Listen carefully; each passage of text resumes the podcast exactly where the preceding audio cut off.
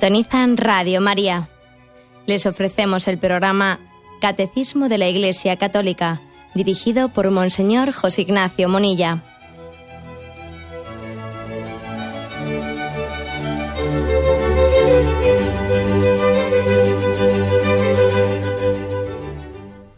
Un cordial saludo a todos los oyentes de Radio María. Un día más, con la gracia del Señor, proseguimos el comentario del Catecismo de nuestra Madre la Iglesia. Habíamos quedado en el punto 2431, que está en el apartado La actividad económica y la justicia social. Dice así este punto. Habla de la responsabilidad del Estado. La actividad económica, en particular en la economía de mercado, no puede desenvolverse en medio de un vacío institucional, jurídico y político. Por el contrario, supone una seguridad que garantiza la libertad individual y la propiedad, además de un sistema monetario estable y servicios públicos eficientes. Seguimos luego leyendo, pero como es un punto un poco largo, lo, lo partimos. ¿no?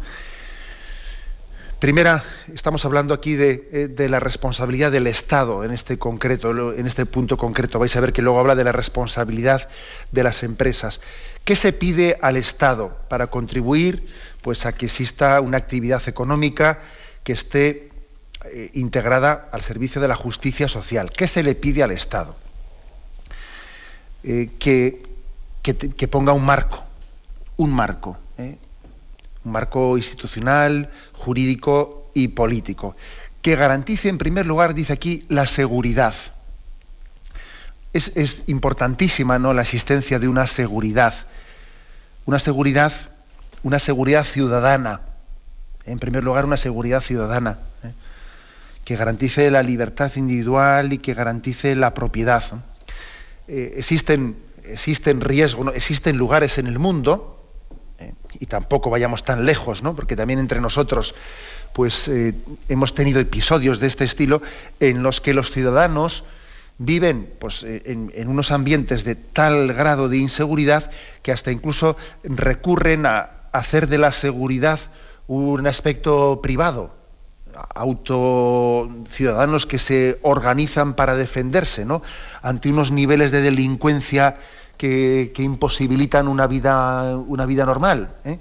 Y, entonces, eso lo trastoca todo. Lo trastoca todo. Es decir, el Estado necesita garantizar una seguridad. Y en primer lugar, estamos hablando de una seguridad a nivel, pues sí, pues también eh, policial, para que, hombre, siempre habrá, ¿eh? es imposible que, no exista la más mínima delincuencia, ¿verdad? Pero una cosa es que exista algún nivel de, delincuencia y otra cosa es que ese nivel de delincuencia alcance pues unas, eh, pues unas cotas que lleguen, lleguen incluso a, pues a que muchos ciudadanos se retraigan, se pueden llegar a retraer. ¿eh? Cuando hay un nivel de delincuencia muy amplio, muy grande, entonces puede ocurrir que eso esté inhibiendo el desarrollo económico. Que muchas personas dicen, no, más vale, más vale no, no invertir, más vale con, el dinero que tengo, pues eh, en vez de esto animarme a producir riqueza, en vez de animarme a invertir, etcétera, más vale esconderme, esconderme o incluso marcharme al extranjero o sencillamente hacer un planteamiento de vida mm, pues mucho más de búsqueda de mi interés y no voy a arriesgar nada, porque luego vas a ver tú, hay bandas de extorsión, es más, incluso si invierto, luego pues, habrá personas que, que, de ahí deduzcan que yo tengo muchos medios y entonces me extorsionan, acordaros lo que es el impuesto revolucionario o tantos chantajes que muchas bandas eh, realizan frente a empresarios o frente no únicamente a empresarios, sino personas que pueden, que pueden eh, pues, eh, de profesiones liberales a los que se les puede chantajear, etcétera, etcétera. ¿No? Esto, esto es un auténtico cáncer para la, para la economía de los pueblos. Es un auténtico cáncer. Si resulta que por, por invertir dinero, por etcétera, o sea, por, por producir riqueza, pues un, un empresario entiende que que todo eso le, perjudica a él por el nivel de delincuencia y de inseguridad ciudadana, pues es que entonces se va a retraer totalmente. Y el Estado no está garantizando pues un marco, un marco de, seguridad para que la economía pues, funcione. ¿no? Y desde luego no es solución una solución el tener que recurrir a, pues a, como si la, la seguridad eh, fuese también, tuviese que ser una, iniciativa de los ciudadanos que en determinadas urbanizaciones allí se están autoprotegiendo eh, o contratando compañías de seguridad, lo otro y lo otro y lo otro. Eso, eso no deja de ser ya indicativo de que algo está fallando. Eh, porque la seguridad, la seguridad en sí, hombre, por supuesto que uno tiene derecho también a, recurrir a una seguridad privada, ¿eh? tiene derecho, ¿no? Pero ya, ya comienza a ser un poco preocupante eso.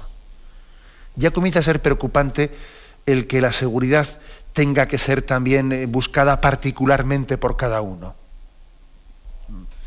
Que uno tenga que tener sus escoltas y lo otro y lo demás allá y contrato unas personas para que protejan mi casa. El hecho de que eso tenga lugar ya es una llamada de atención es una llamada de atención pues muy grave de que el Estado no está cumpliendo con uno de sus cometidos principales, que es el de asegurar la, eh, pues bueno, pues la paz, la convivencia y tener un sistema de seguridad pues en el que nadie se sienta eh, desprotegido ante los demás. Bueno, esta es una primera, eh, por lo tanto, una primera reflexión. Yo creo que es, está muy extendido entre nosotros en Occidente el hecho de que pues, incluso a veces la policía puede verse desmotivada en su lucha por la, pues, por la seguridad, pues por el hecho de que también hay un sistema judicial pues, que, que, no colabora con la policía. ¿Eh? ¿Cuántas veces hemos escuchado el esa afirmación de que aquí, pues cuando se coge a alguien robando, entra por una puerta y sale por la otra, con lo cual, eh, de alguna manera, pues eh, la propia policía se puede ver desmotivada, porque no hay un marco jurídico que esté tutelando, que esté amparando, que esté ayudando a que su labor luego sea eficaz. ¿eh? Si resulta que tenemos un sistema, entre comillas, tan garantista o lo que sea, que, pues, que, la delincuencia no, no, no es, no es castigada con, una proporcionalidad, también eso a la policía no le ayuda nada a luchar contra la delincuencia, ¿no? Luego aquí digamos que ese marco de seguridad que se pide para el Estado tiene que implicar, pues no solo a la policía, tiene que implicar también un sistema eh, jurídico, etcétera, y, político que tenga una voluntad real, eh, una voluntad real, pues de que exista eh, una estabilidad de, seguridad ciudadana. No se trata de tener un sistema policial, no se trata, no, porque además hay que decir que la seguridad ciudadana cuanto más discreta sea, pues mejor. Pero también es importante que los ciudadanos tengan una, eh, pues una relación pues con los cuerpos policiales, pues yo diría familiar, etcétera, y que se sientan a gusto y protegidos en una relación personal con ellos. Esta es, por, por lo tanto, una afirmación de entrada. Sigue el catecismo y dice, la primera mm, perdón, aquí he dicho yo, por el contrario, supone una seguridad que garantiza la libertad individual y la propiedad, además de un sistema monetario, me había saltado esto, ¿no? Además de un sistema monetario estable y servicios públicos eficientes. Además de pedir seguridad ciudadana, también se le pide al Estado sistema monetario estable. Hay ciertos, ciertos países pues, que, han vivido, que viven unas fluctuaciones de su moneda con eh, devaluaciones y revalorizaciones, etcétera, en las que el propio Estado puede llegar a jugar, ¿eh? a jugar con, pues, con las devaluaciones y revalorizaciones que hace que, la economía no termine por ser nunca estable. ¿eh? Quizás uno, de los, pues una de las finalidades ¿no? que pueda tener el tener una moneda una moneda como el euro, eh, pues que es compartida por muchas naciones, pues precisamente puede ser esta, ¿no? Pues el hecho de que es mucho más difícil que una moneda de, toda Europa esté sometida a devaluaciones y fluctuaciones que están convirtiéndola a la economía pues, pues en algo totalmente inestable. ¿eh? Cuanto la moneda es mm, más fuerte, mm, menos vulnerable es hacia esas fluctuaciones, ¿no? Daros cuenta que cuando pues, un Estado dice se, ha devaluado la moneda un 20%, pues quiere decir que de repente la nación ha, eh, amanecido un 20% más pobre, que eso se dice muy fácil, ¿no? ¿Eh? Entonces, por otra parte, cuando esto de las devaluaciones o las revalorizaciones se hacen pues como meras estrategias, ¿no? Pues para, para, que así mi deuda sea inferior o para que sea más fácil exportar o, importar, etcétera. Cuando esas fluctuaciones son así frutos de, pues de decisiones que pueden ser muy discutibles o arbitrarias, la verdad es que los estados no están garantizando eh, pues, el sistema de seguridad para la actividad económica. Luego aquí también el catecismo pide que se, que se garantice pues, un sistema monetario estable. Estable. Y también dice servicios públicos eficientes. ¿eh? La verdad es que es muy difícil que una nación prospere económicamente sin una infraestructura pública y unos servicios públicos eficientes. Por ejemplo, el transporte. El transporte es importantísimo. Si no, es imposible que, avance, que avance la economía de una nación. El transporte es muy importante y bien lo sabemos pues cuando hemos visto cómo las distancias se acercan, eh, las distancias casi desaparecen, en ciertas formas de transporte, es muy importante para reactivar la economía, para sacar de su aislamiento, de su aislamiento a ciertos pueblos, ¿no? Cuando se, cuando se estructuran, por ejemplo, las redes, las redes de comunicación y algunos pueblos quedan fuera de ellas, ¿eh? y allí los trenes no paran, y por allí las carreteras no pasan, y las autopistas no tienen salidas, algunos pueblos, bueno, pues están condenados al subdesarrollo. Entonces, ¿qué responsabilidad tan grande tienen también pues, las, las administraciones públicas pues cuando toman decisiones de decir, a ver, ¿y la autopista qué salidas tiene? ¿Y, el tren en dónde para? Y etcétera, etcétera. ¿no? estamos a veces sacando del mapa, sacando del mapa en la práctica a las poblaciones. ¿no?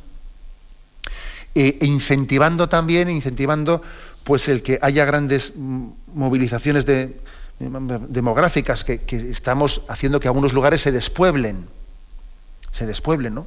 Y eso en España también es muy patente.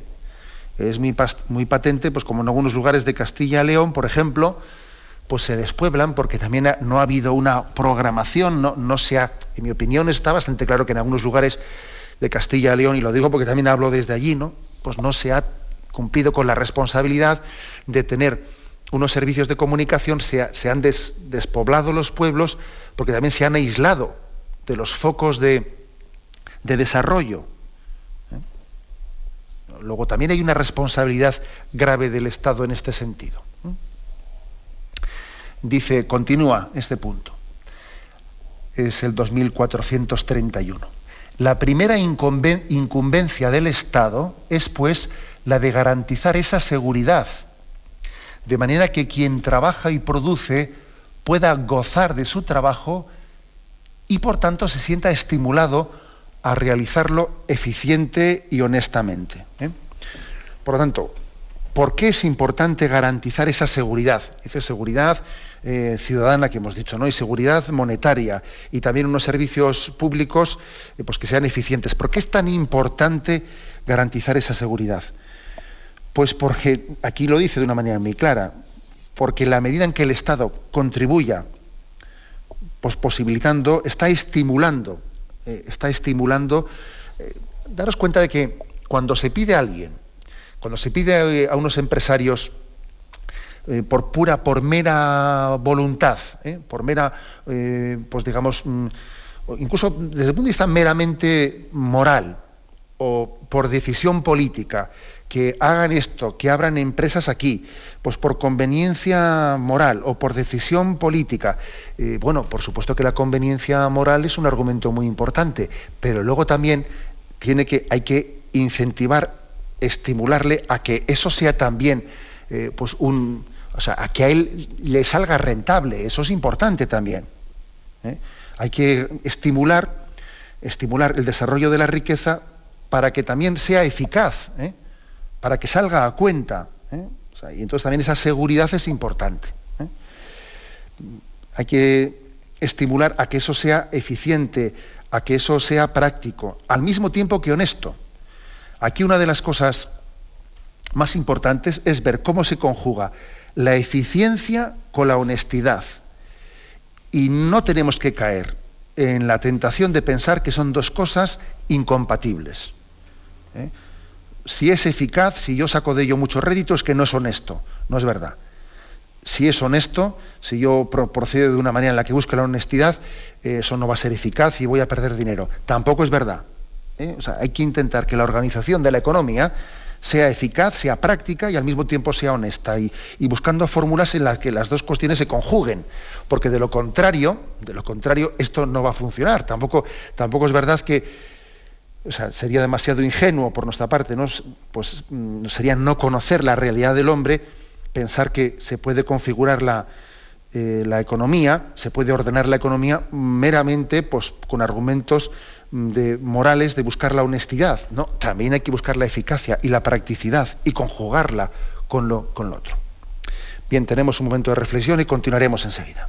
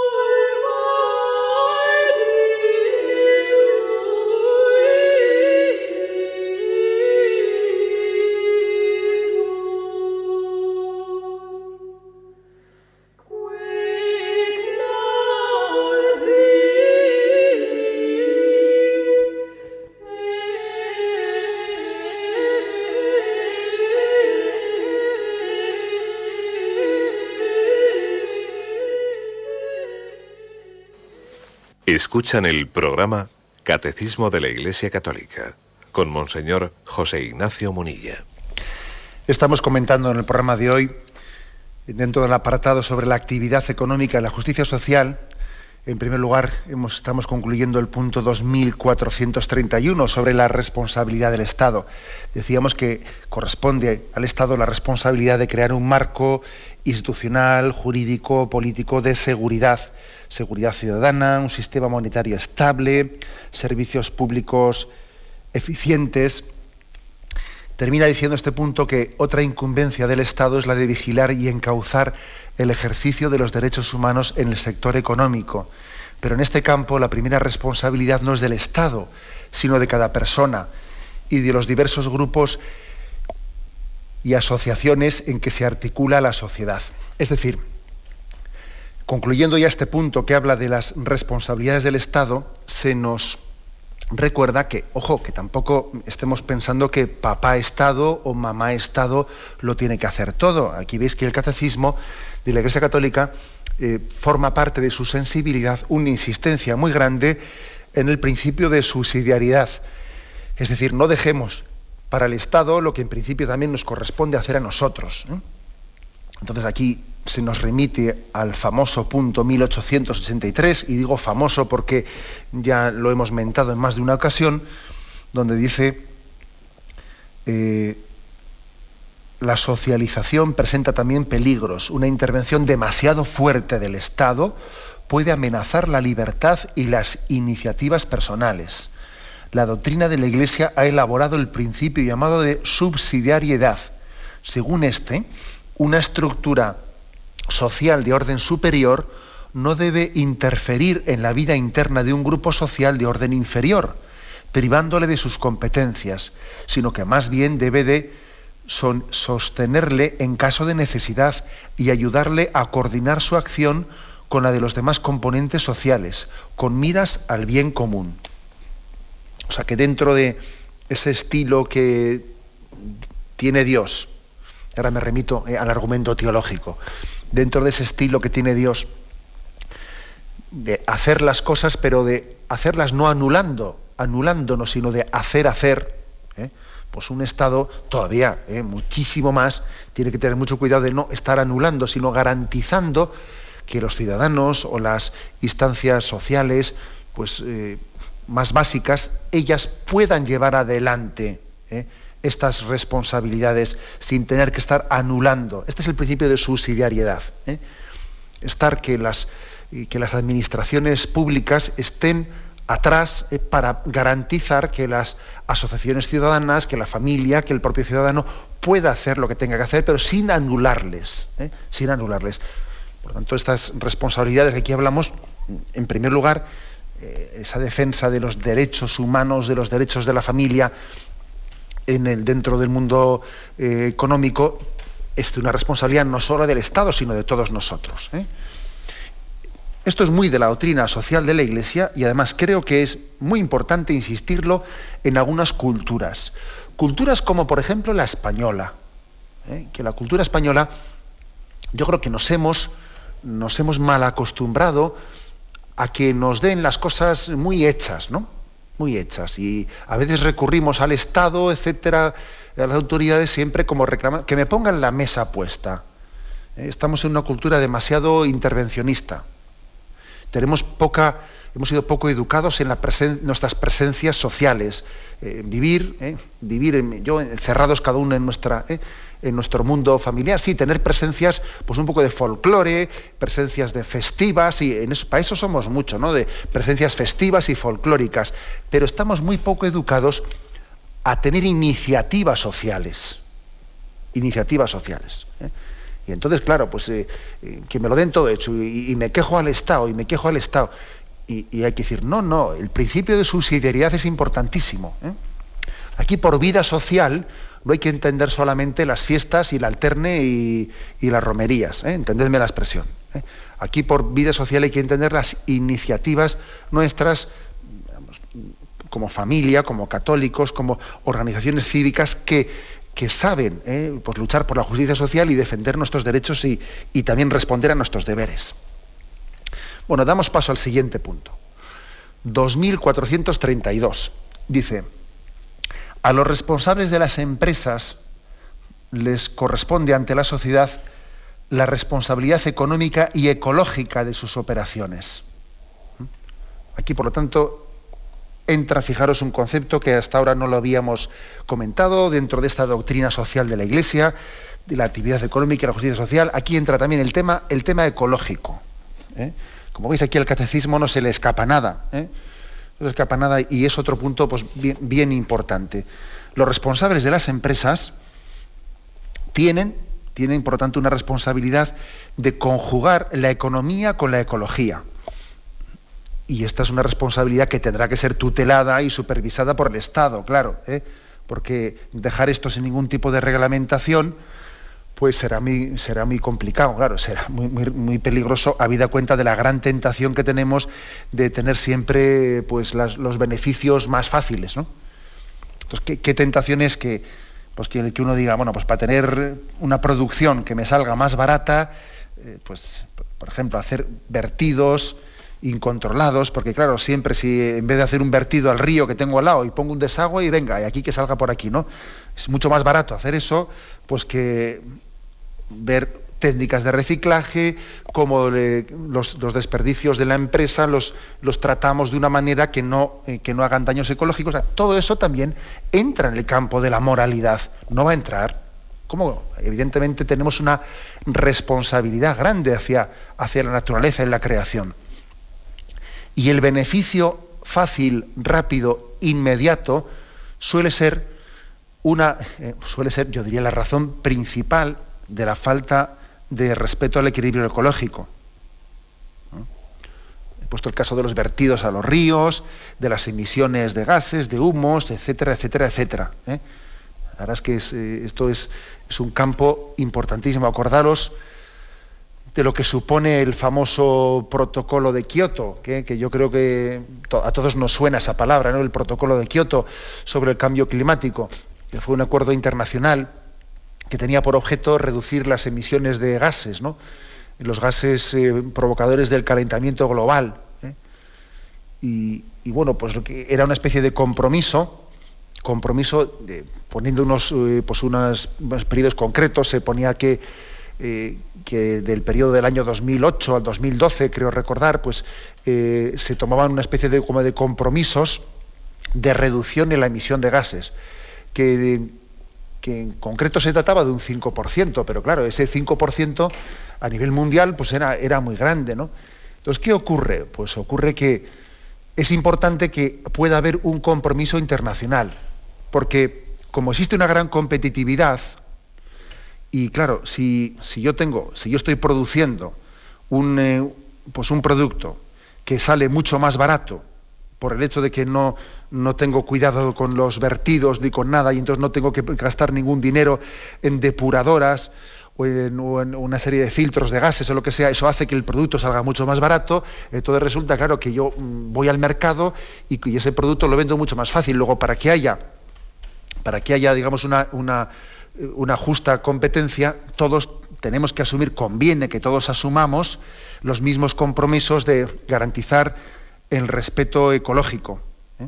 para que así nadie caiga la tentación de decir yo para vender más barato, pues yo no pongo eh, pues, eh, ningún tipo de depuradora, ni etcétera, etcétera. ¿no?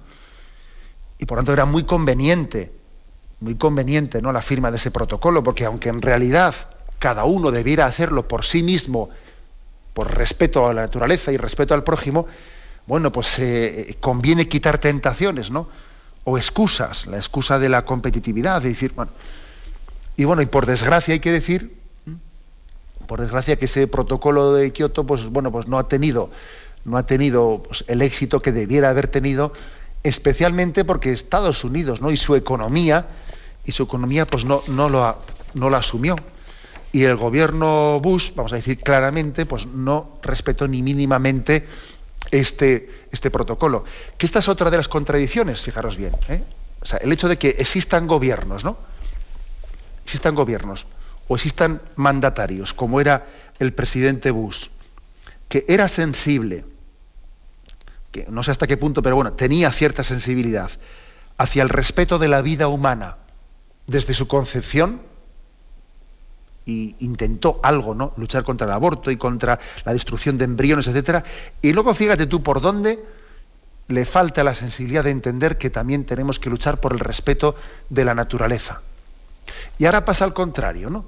Ahora viene otro, otro mandatario y tenemos el caso de Obama, que resulta que dice que él sí quiere, eh, sí quiere luchar por el, eh, por el respeto del protocolo de Kioto y quiere luchar por el respeto de la naturaleza, etcétera, etcétera, y que Estados Unidos, que sí, que sí, que ahora se va a comprometer al protocolo de Kioto de, emisión de gases, ahora sí. Y sin embargo, este, este no respeta la vida, este levanta todo tipo de cautelas de protección del embrión, etcétera, etcétera, etcétera. Pero, eh, y esto a uno, personalmente, cuando uno ve estas contradicciones, le convence que al final eh, la coherencia moral del hombre, la coherencia moral, pues se acaba viviendo desde el Evangelio. Cuando no vivimos desde el Evangelio, cuando vivimos desde opciones políticas, siempre caemos en incoherencias, por desgracia. ¿eh? Por desgracia. Eh, parece como que somos sensibles hacia unas cosas y ciegos hacia otras. Y ciegos hacia otras. Es la, es la contradicción del hombre que no parte y no funda en Cristo todas las cosas, ¿no? Dependiendo de si en este momento eso es lo políticamente correcto o no es lo políticamente correcto. Es que las cosas no podemos eh, darlas por buenas o por malas desde, desde la percepción social o desde las sensibilidades ¿no? Sociales o políticas, sino desde eh, el bien en sí mismo, ¿no? desde aquello que es conforme a la rectitud y a la verdad y a la bondad. ¿eh? Esta es la clave. Bien, por lo tanto, ¿no? pues, eh, digamos que, existe una gran responsabilidad en las empresas en conjugar ¿eh? pues, sus legítimas aspiraciones económicas eh, con la responsabilidad ecológica. Y esto, esto es algo importantísimo y, por supuesto que, es un pecado de, de, falta de respeto al prójimo muy grave, pues que algunas empresas por motivo de que están dando empleo y que al fin y al cabo se están también creando una, eh, pues una riqueza social, etcétera, con eso se vean justificadas ¿no? y entiendan que tienen como patente de corso, como se dice, y tienen patente de corso, pues para hacer todo tipo de saguisaos en emisiones de, gases y en vertidos, etcétera, etcétera. ¿no? Creo que esto es eh, algo muy importante. Continuamos en este punto que dice, están obligados a considerar el bien de las personas y no solamente el aumento de las ganancias. Sin embargo, estas son necesarias, las ganancias, permiten realizar las inversiones que aseguran el porvenir de las empresas y garantizan los puestos de trabajo. Bueno, es decir, aquí el catecismo diciendo, bueno, ya habíamos dicho en puntos anteriores que no se puede poner eh, el lucro como la finalidad única ni única de, la actividad económica, ¿no? Cuando esa es la única finalidad, cuando es no crear riqueza al, servicio del bien del hombre, sino que es el lucro por el lucro, la ganancia por la ganancia, la verdad es que pues es, la tumba de, la economía y del hombre, ¿no? Ahora, fijaros bien, aquí se dice, sin embargo, sin embargo, es legítimo, legítimo que se busque eh, un, un, aumento de los, de los beneficios en la medida en que eso sirve para realizar inversiones.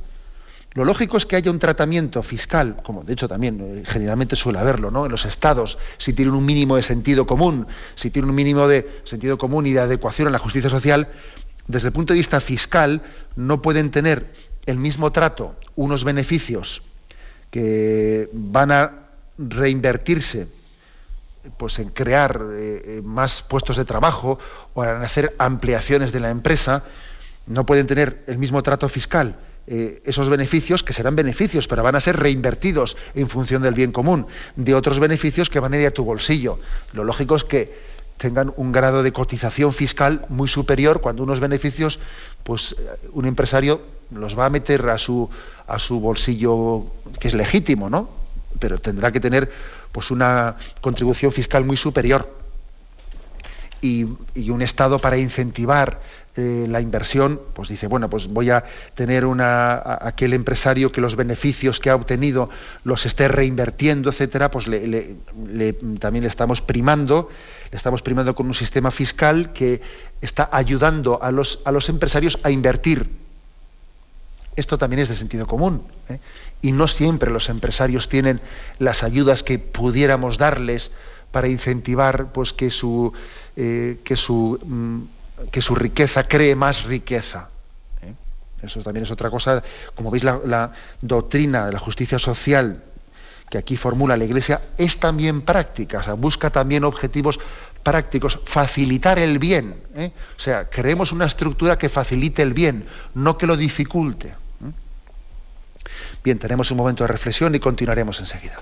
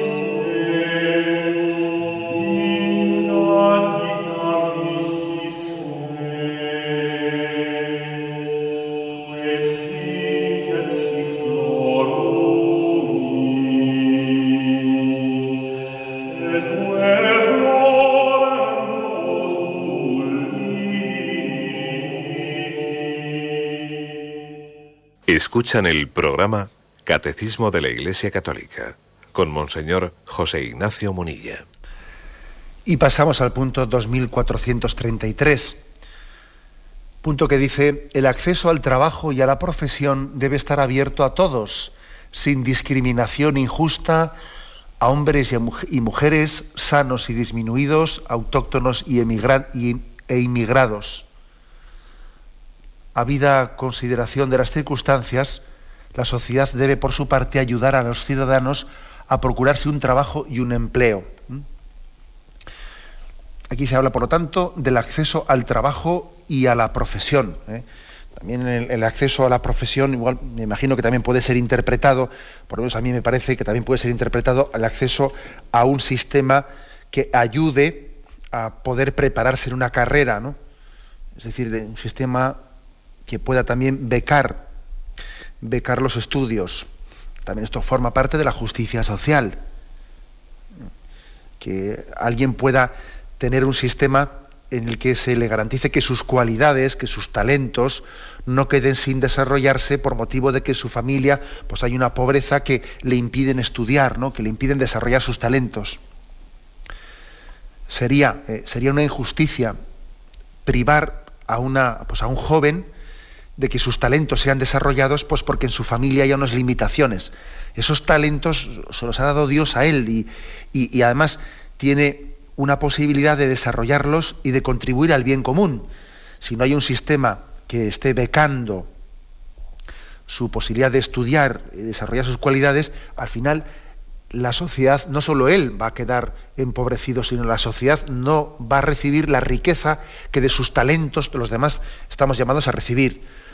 Luego, es de justicia social ¿eh? que exista también unos estudios becados en los que en los que todo el mundo, según sus cualidades, según sus cualidades, pueda ¿eh? Eh, tener el acceso a la profesión más vocacionada para él. Luego, eh, en cómo ordenar esto, esto tiene que ser, pues, de qué forma, de qué, pues, con un sistema de educación, pues, más pública, más privada, subvencionada, más tarde, eso ya es otra cosa, ¿no? Es otra cosa que este principio moral tendrá muchas formas prácticas de desarrollarse.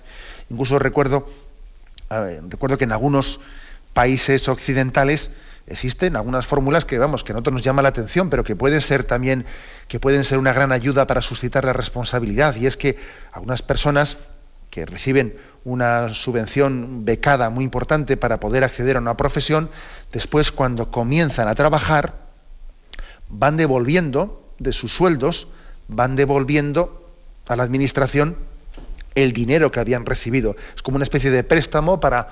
Y cuando, cuando yo accedo a un trabajo y empiezo a ganar, voy devolviendo el dinero. Eso yo lo he visto en algunas naciones, llama la atención, pero la verdad es que es una manera de suscitar responsabilidad. ¿eh? Suscitar responsabilidad por lo tanto las formas concretas de cómo hacerlo luego ya pues cada en cada país según también las costumbres las tradiciones pero también según el sentido de la justicia social tiene que ser desarrollado este punto además del acceso a, la preparación a la profesión también habla este punto del acceso al trabajo y, dice explícitamente que tiene que hacerse sin, discriminación, sin discriminaciones injustas injustas. Por ejemplo, pone tres casos, ¿no? Discriminaciones injustas, pues por motivo de, sexo, de que alguien sea hombre o mujer. Evidentemente, pues eh, yo creo que sabemos, sabemos, o por los datos que tenemos, que, eh, que se están produciendo también estas discriminaciones incluso en este momento. ¿eh? Una cosa es que, pues que un, que un varón tenga una retribución más alta que una mujer, pues por motivo de que el trabajo que esté realizando, etcétera, o el número de horas que invierte sean distinto. Bien, si es distinto el trabajo, etcétera, pues eso puede justificar que la retribución que reciba sea, ¿eh? sea diversa o sea diferente. Pero lo que no tiene sentido alguno es que por el mismo trabajo, en las mismas condiciones y con la misma efectividad, pues por el hecho de ser hombre y mujer se reciban retribuciones distintas. Que eso también ocurre en muchos lugares y aquí también pues el catecismo, como veis, lo denuncia explícitamente. Decíamos el otro día que, creo que es una, injusticia que se configure la, pues, el mercado laboral y, las relaciones eh, pues, económicas y sociales de manera que la, la, mujer se vea obligada a trabajar y se vea obligada eh, a dejar pues, el hogar, siendo así que ella también tiene legítimo derecho a poder hacer de, del hogar y de la atención a la familia y la atención a los hijos, tiene legítimo derecho de poder hacer ese, pues su, su, dedicación plena y explícita. ¿no? Es injusto que haya una configuración económica y laboral en la que la mujer, la esposa, no tenga más remedio que trabajar. Pero sin embargo, desde el punto de vista de la doctrina social, decimos que la mujer tiene derecho a trabajar, del acceso al trabajo y además en, una, forma pues, equiparada e igualitaria con el hombre en las mismas condiciones. Pero una cosa es tener el derecho al acceso al trabajo y otra cosa es no tener más remedio que estar obligado a ello. La economía no debería de tener una, eh, una configuración en la que la mujer no se viese obligada, que pudiese tener la capacidad de optar, de elegir, incluso también de poder decir voy a hacerlo pues de una manera combinada, ¿eh? combinada, que, se le diese al ama, a, la esposa, a la madre, que se le diese la capacidad de poder, ¿eh? en algunas fórmulas laborales, pues adaptadas a, poder compaginar pues, un horario laboral distinto, etcétera. Eso está bien, una, es toda pues una, una, meta, una reivindicación de cara a que el trabajo esté también adaptado a la salud de la familia. Dice que también puede haber eh, discriminaciones injustas, no solo por motivo de sexo, también por motivo de, la propia salud, ¿eh? de la propia salud.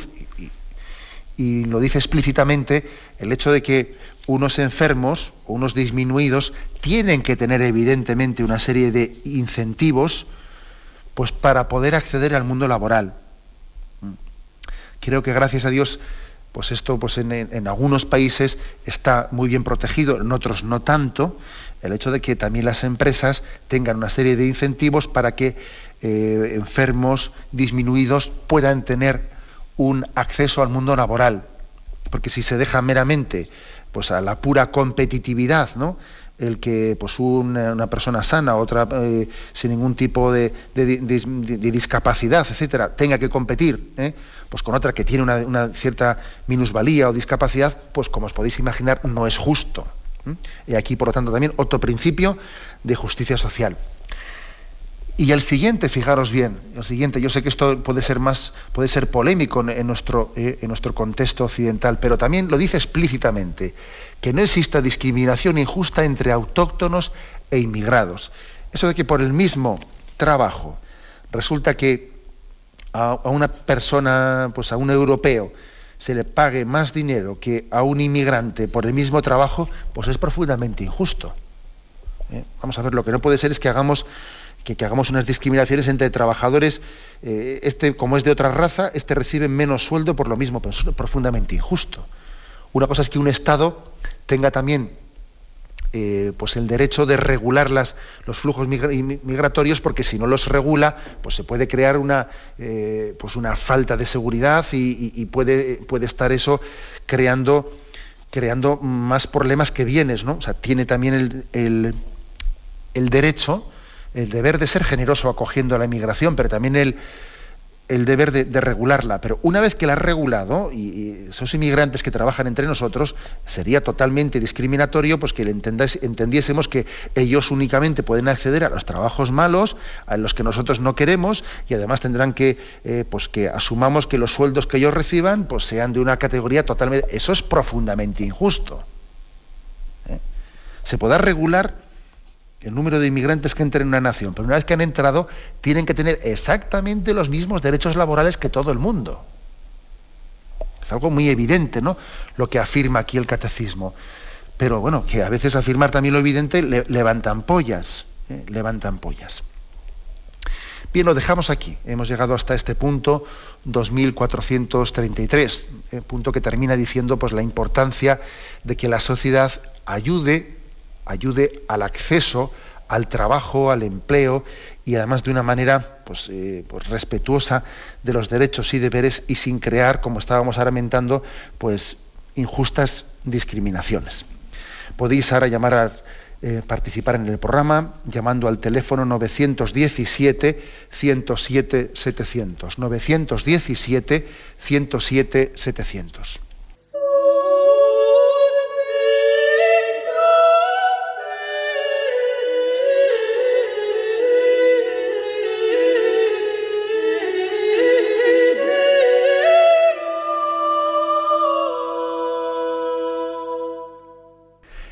Sí, buenos días. ¿Con quién hablamos? Sí, buenos días. Soy Margarita aquí de Madrid.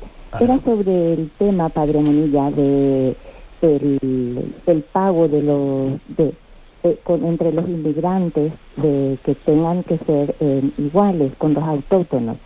El caso específico de una empleada de hogar que tiene que ella abonar su seguridad social en el caso de que también está habiendo, digamos, una doble eh, infracción de parte del empleador que está evadiendo una situación con el Estado de la que se le está negando a tener, digamos, una vida más digna en vista a tener una un apoyo económico en la jubilación. Simplemente esto y muchas gracias por sus programas. Adiós. Gracias a ustedes. Y la verdad es que, bueno, pues es un caso práctico, un caso práctico que pone el oyente en el que muchas veces caemos y, obramos mal. Es decir, el hecho de que, eh, vamos a ver, como hay una persona inmigrante, pues bueno, pues le, eh, entre comillas, ¿no? Pactamos con ella el que pueda tener un servicio y lo pactamos de una manera en la que eh, pues no le contratemos en la seguridad social. Bueno, como lo hemos pactado, no, vamos a ver, eso es, no es correcto, no es justificable desde el punto de vista de la justicia social. ¿Eh? Difícilmente, ¿eh? difícilmente un español iba a admitir estar en un trabajo sin, sin ser contratado pues por la seguridad social, ¿no? sin tener un contrato legal. Y entonces resulta que pasa que porque como un inmigrante, como tiene un grado de necesidad, que difícilmente va a decir que no, porque hay otro enseguida en la puerta, tocando la puerta, pues eh, además yo, eh, ha dicho que él también quiere, y además yo me justifico diciendo que así por no asegurarte te voy a pagar un poco más, y la no aseguración la revierto en, darte cuatro euros más, ¿no? Pues eh, es profundamente injusto, ¿no? Eso no podemos justificarlo. Una persona necesita tener cubierta también una seguridad social, que le dé una perspectiva de futuro y que no le haga vivir en una precariedad. ¿eh? Caso práctico y concreto de los más, de los más frecuentes de injusticia social entre nosotros. ¿eh? Adelante, vas para un siguiente oyente. Buenos días. Sí. Sí, buenos días, le escuchamos. Adelante. Eh, buenos días. Mire, yo quería hablarle sobre el protocolo de Kioto. A mí me parece que el protocolo de Kioto es una es un mecanismo que se ha montado a nivel mundial sobre algo que no está del todo claro, que es que el calentamiento global lo provoque el aumento del CO2. Y se basa en que quita impuestos de los ricos, de los pobres de los países ricos y se lo da a los corruptos de los gobernantes de los países pobres. Con lo cual a mí me parece que es mm, moralmente reprobable el protocolo de Kioto porque es que se basa en una expropiación de los recursos de los pobres a, los ricos de estos corruptos. Luego dice usted también que Estados Unidos, que si Bush, también hay que decir que China no ha firmado el protocolo de Kioto, que es uno de los países más contaminantes, porque Estados Unidos es el que menos contamina por unidad producida. Ahora, como es la economía más potente del mundo, es la que más produce. Y es lo que quería exponer. Vamos a ver, qué le parece a usted. De acuerdo, bien, gracias. Yo le, vamos, lógicamente estamos hablando de un tema muy concreto que yo soy el primero que no soy técnico, pero en primer lugar decir que, o mucho me equivoco yo, o China sí firmó el protocolo de Kioto. ¿eh? Lo tiene firmado y ratificado, por lo menos en los listados que se publican. Luego no sé yo si, ¿eh? vamos, me puedo equivocar, ¿eh? pero en los listados que yo he visto, sí China lo tiene firmado. No sé si luego lo cumple en realidad. Ya sé que es muy discutible el tema del cambio climático ¿eh? y también ya sé que, pues, que hay eh, pues, algunos estudiosos del clima que le dan más eh, grado de importancia que otros. Pero lo que está, lo que está muy claro, lo que está muy claro es que esa emisión de gases bien no hace para nada a la naturaleza. Es decir, será discutible si el mal es superior o es inferior. Pero que esa emisión de gases tiene que ser controlada, etcétera, eso yo creo que es evidente. Luego yo, entre paréntesis, ¿no? Yo creo que eso del cambio climático, incluso los que tenemos una incultura y no somos técnicos, es que a nivel, eh, a nivel popular todo el mundo comentamos, eh, todo el mundo comentamos, pues que cómo han cambiado las cosas, las nevadas que había antes. Ahora como aquí yo os hablo desde Palencia y, aquí no hay persona que no te comente cómo ha ido cambiando el clima y, las nevadas tan fuertes que había hace 40, 50 años. Yo creo que sí que tenemos cierta capacidad de comprobar que el cambio climático puede existir. Ahora, será discutible hasta, hasta cuándo, pero yo creo que aunque sea discutible, sí existe una obligación de controlar la emisión de gases. Luego, por otra parte, el hecho de que sea especialmente o haya sido especialmente Estados Unidos quien más se haya resistido a la firma de Kioto, pues yo creo que no, no cabe decir que eso, se, eso revierta en, en, función de que sea un interés de países corruptos, porque en el fondo el que tiene más que controlarse es el que más gases emite, que es el país eh, industrialmente más fuerte. Pues que será Estados Unidos, que será Rusia, que será China los que tengan una industria que más gases emitan.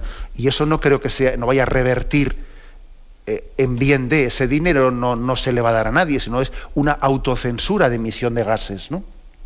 Con lo cual yo creo que, eh, sin entrar a juzgar, eh, porque no, yo no soy ningún técnico, el, protocolo de Kioto en sí mismo, o sea, esa autocensura de la emisión de gases es importante, un acuerdo internacional, porque de lo contrario será mucho más difícil que, que tengamos, que estemos incentivados y motivados para el respeto de la naturaleza. Adelante, vamos a un siguiente oyente. Buenos días. Buenos días. Mire, no tiene nada que ver con el tema de hoy, que es muy interesante, pero es que tenía, vamos, quería decirlo. Es que hace tiempo que me vengo preguntando por qué se ataca tanto a la Iglesia Católica. Y venga con la Iglesia Católica, con las películas estas de Vinci, con, están con una lupa mirando a ver lo que dice el Papa, a ver si lo cogen y todo, venga, todos los ataques contra la Iglesia Católica. Y luego, con otras denominaciones cristianas, estas ramas desgajadas, con eso no se mete, nada más que con la Iglesia Católica. Yo decía, ¿por qué nada más que con la Iglesia Católica? Claro, leyendo el otro día lo del Señor que dijo, os perseguirá, seréis perseguidos, seréis calumniados, digo, tate, ya está, porque es la verdadera porque ya está, porque es la verdadera. y nada, nada más que eso, monseñor.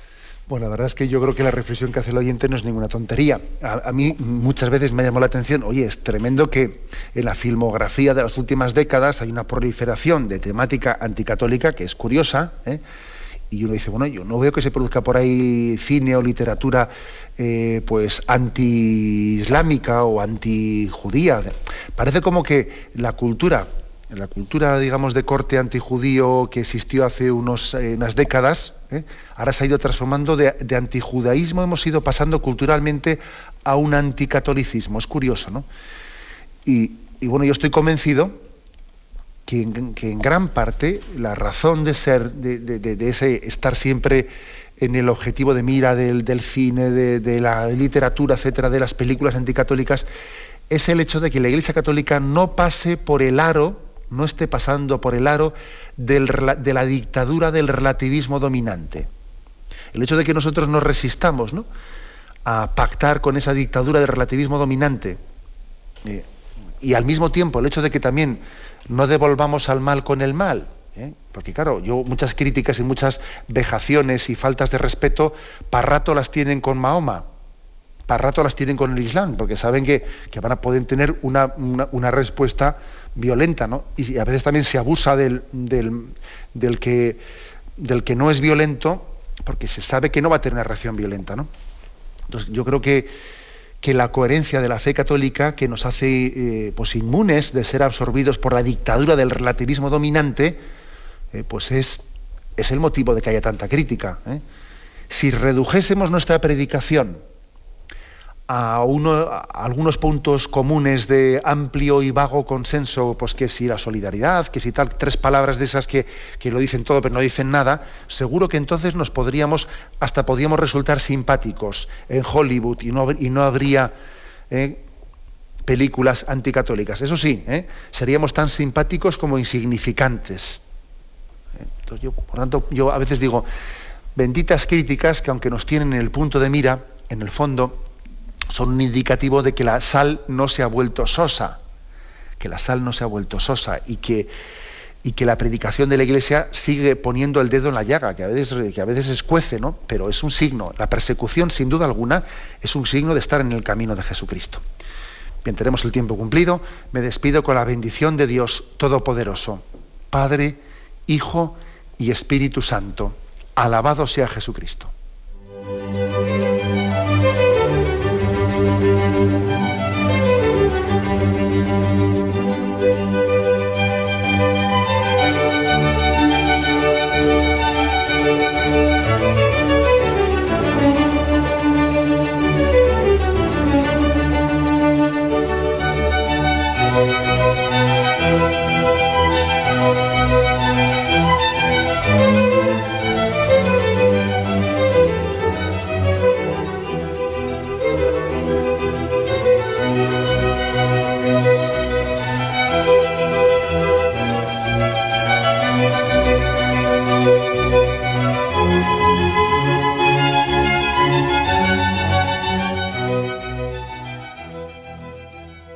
Les hemos ofrecido el programa Catecismo de la Iglesia Católica, dirigido por Monseñor José Ignacio Monilla.